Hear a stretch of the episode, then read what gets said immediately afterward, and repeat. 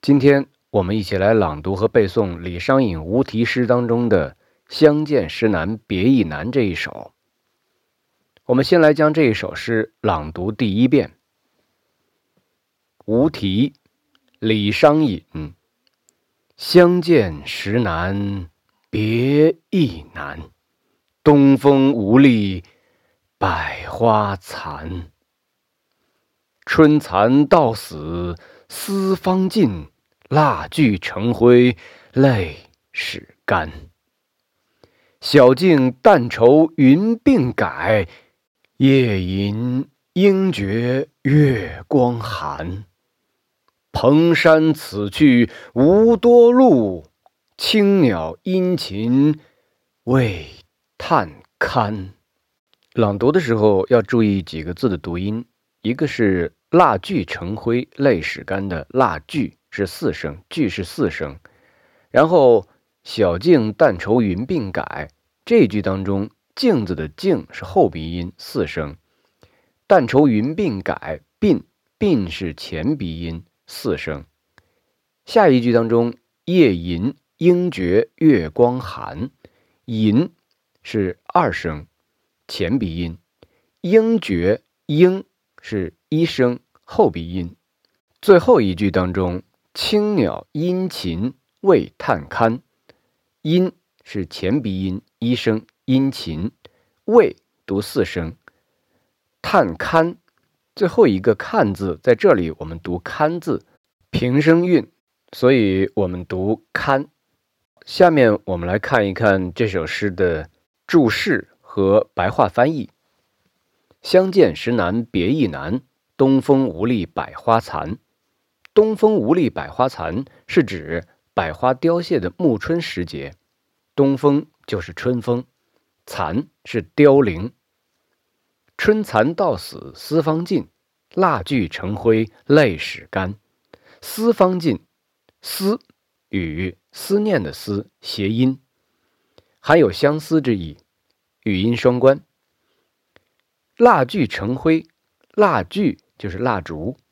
泪始干，泪指燃烧时的蜡烛油，这里仍然是取双关意，指相思的眼泪。晓镜但愁云鬓改，夜吟应觉月光寒。晓镜，早晨梳妆照镜子，镜用作动词，照镜子的意思。云鬓。女子多而美的头发，这里比喻青春年华。应觉设想之词。月光寒，指夜渐深了。蓬山此去无多路，青鸟殷勤为探看。蓬山，蓬莱山，传说当中海上的仙山，指仙境。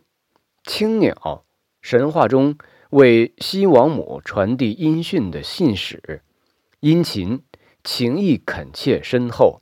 探勘，依照周汝昌先生的解释是说，探字为主字，看字呢是试试看那个看的意思。下面我们看一看这首诗的白话翻译：相见很难，离别更难。何况在这东风无力、百花凋谢的暮春时节，春蚕节俭到死的时候，丝才吐完；蜡烛要烧成灰烬的时候。像泪一样的蜡油才能够滴干。早晨梳妆照镜，只担忧如云的鬓发改变了颜色，容颜不在。长夜独自吟诗而不能成眠，必然感到冷月侵人。蓬莱山离这儿不算太远，却无路可通。烦请青鸟一样的使者，殷勤的。去为我探视一下。下面我们将这首诗朗读第二遍。无题，李商隐。相见时难别亦难，东风无力百花残。春蚕到死丝方尽，蜡炬成灰泪始干。晓镜但愁云鬓改，夜吟应觉。月光寒，蓬山此去无多路，青鸟殷勤为探看。接下来，我们对这首诗进行一个简要的赏析。这首无题，全以首句“别”字为通篇的主演。江淹在《别赋》里说：“黯然销魂者，为别而已矣。”他以此句领起一篇惊心动魄而又美丽的赋，而“黯然”二字，也正是李诗人此诗所表达的整个情怀与气氛。乐句恨别。人之常情，离亭分手，河桥洒泪，这是古代所常见的描述的情景。离别之怀，非可一当。但如相逢未远，重会不难，那么分别自然也就无所用其魂销凄暗了。诗人一句点破说：“唯其相见之不易，故而离别之尤难。”为其暂会之亦是罕逢，更觉长别之实难分舍。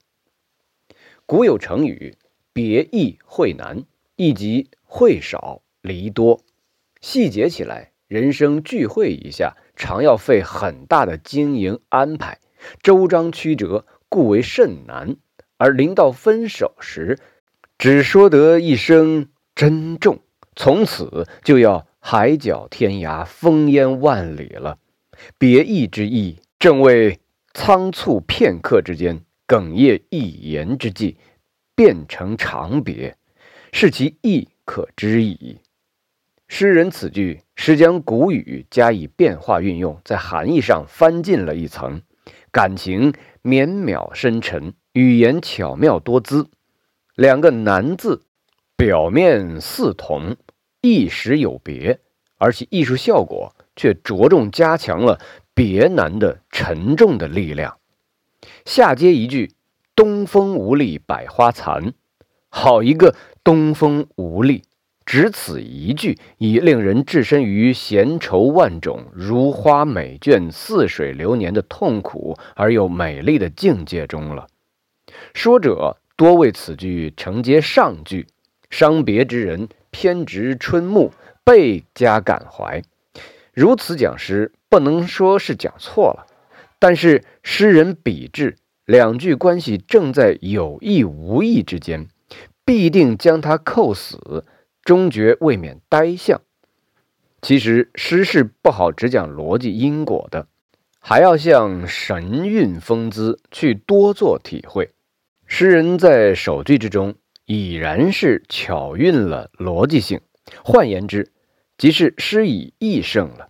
百花如何才得盛开的？东风之有力也。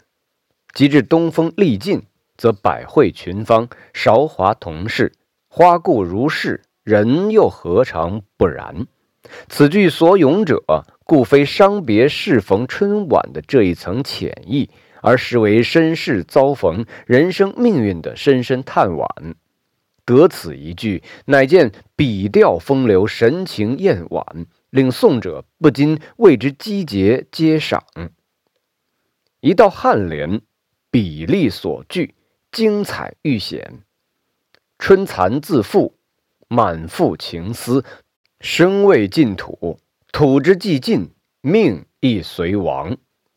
酱辣自坚，一腔热血，弱而长流，流之既干，身亦成尽。由此痴情苦意，基于九死未悔，方能出此惊人奇语。否则，岂能道德之字？所以，好诗是才，也是情，才情交汇，方可感人。这一连两句看似重叠，实则各有侧重之点。上句情在缠绵，下句语归沉痛，合则良美，不绝其父，肯测京城生死已知。老杜常说：“笔落惊风雨，诗成泣鬼神。”经风雨的境界不在欲牺牲，至于泣鬼神的力量。本篇此联亦可以当之无愧了。小庄对镜，抚鬓自伤，女为谁容？高木不废，所望于一剑也。一个“改”字，从诗的工巧而言，是千锤百炼而后成；从情的深挚而看，是千回百转而后得。青春不在，逝水长东，怎能不悄然心惊？而唯恐荣华有丝毫之退减。留命以待沧桑，保容以似月己。其苦情蜜意，全从一个“改”字传出。此一字，千金不易。小径句犹是字迹，夜吟句乃以寄人。如我夜来独对蜡泪盈盈，不知你又如何排遣？想来青词丽句又添几多？如此良夜，独自苦吟。月已转廊，人犹敲韵。须防为风露所侵，还宜多加保重。夫当暮春，百花已残，岂有月光绝寒之理？此寒如谓之心境所造，犹落迂曲。盖正见其自保青春，即欲所念者亦善加护惜，勿自摧残也。若以常理论之，诗人下一寒字。可谓无理以甚。若以诗理论之，诗人下此寒字，亦千锤百炼、千回百转之后而得之者也。本篇的结联，意志婉曲。蓬山，海上三仙山也，自来以为可望而不可及之地。从无一词，即诗人自己一言：“刘郎已恨蓬山远。”而此处偏偏却说：“蓬山此去无多路，真也假也？”其答案在下一句已然自现分明。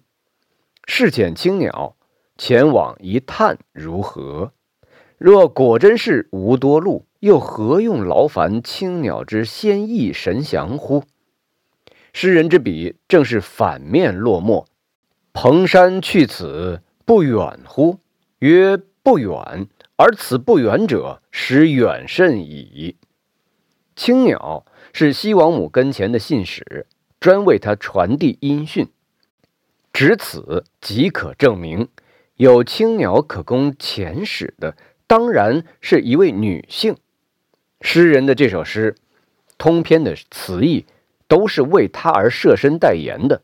理解了这一点之后，再重读各句，特别是“东风无力”一句和颔联、颈联这两联，字字皆是他的情怀口吻、精神意态，而不是诗人自己在讲话了。末句“未探勘”，看是平声，探勘不是俗语白话中的连词，探为主字，勘。是试试看的那个“看”字的意思。蓬山万里，青鸟难平。毕竟，是否能找到他面前，而且带回音信呢？抱着无限的希望，可是也知道这只是一种愿望和祝祷罢了。只有这是春蚕和酱蜡的终生的期待。赏析完后，我们将这首诗朗读第三遍。无题，李商隐。相见时难别亦难，东风无力百花残。春蚕到死丝方尽，蜡炬成灰泪始干。晓镜但愁云鬓改，夜吟应觉月光寒。